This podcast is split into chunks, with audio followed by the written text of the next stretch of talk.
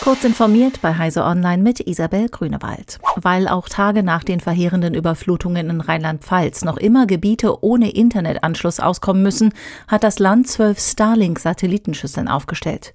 Menschen vor Ort können sich in das darüber verfügbare WLAN einwählen und einen Zugang zum Internet herstellen, teilte die Aufsichts- und Dienstleistungsdirektion des Landes mit. Der Zugang ist kostenlos. Insgesamt soll die Zahl der Zugangspunkte auf 35 gesteigert werden. Die ersten zwölf Starlink-Schüsseln stehen in elf Ortsgemeinden im stark betroffenen Ahrtal. Mittels eines Schiebebalkens kann künftig bestimmt werden, ob Instagram Inhalte in den Empfehlungen anzeigt, die Personen als unangenehm empfinden könnten. Die Funktion nennt sich Sensitive Content Control. In den persönlichen Einstellungen lässt sich dann der Grad an sensiblen Inhalten einstellen. Eine Grundeinstellung ist dabei, dass Menschen unter 18 Jahren die offenste Stufe verwehrt bleibt. Die Abstufungen, was als sensibel oder verstörend gelten könnte, nimmt Facebook vor. Intel und seine israelische Tochterfirma Mobileye haben angekündigt, autonome Fahrzeuge in New York City zu testen.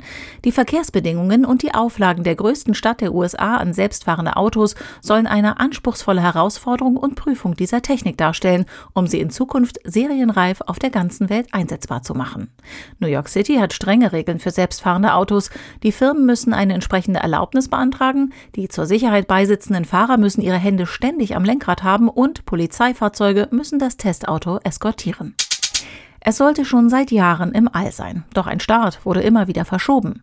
Jetzt schickt Russland sein Forschungsmodul mit dem Namen Nauka, zu Deutsch Wissenschaft, doch noch zur internationalen Raumstation ISS. Europas langjähriger Raumfahrtchef Jan Wörner sieht den Start des Moduls als wichtiges Signal. Er werte Nauka als klar positives Zeichen für eine längere Nutzung der ISS von Seiten Russlands. Das Labor verfügt unter anderem über einen Roboterarm, der von der ESA entworfen wurde, und über große Solarpaneele. Es können auch Sauerstoff und Wasser produziert werden und die Raumfahrer verfügen dann über eine zusätzliche Toilette.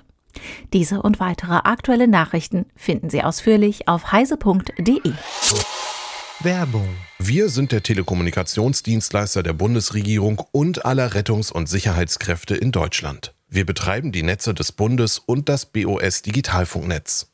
Wir bieten herausfordernde Aufgaben, einen krisenfesten Job und ein familienfreundliches Umfeld mit mobilem Arbeiten und Gleitzeit. Wir sind die BDBOS. Werde Teil unserer Netze. Offene Stellen und weitere Infos findest du unter www.bdbos.de.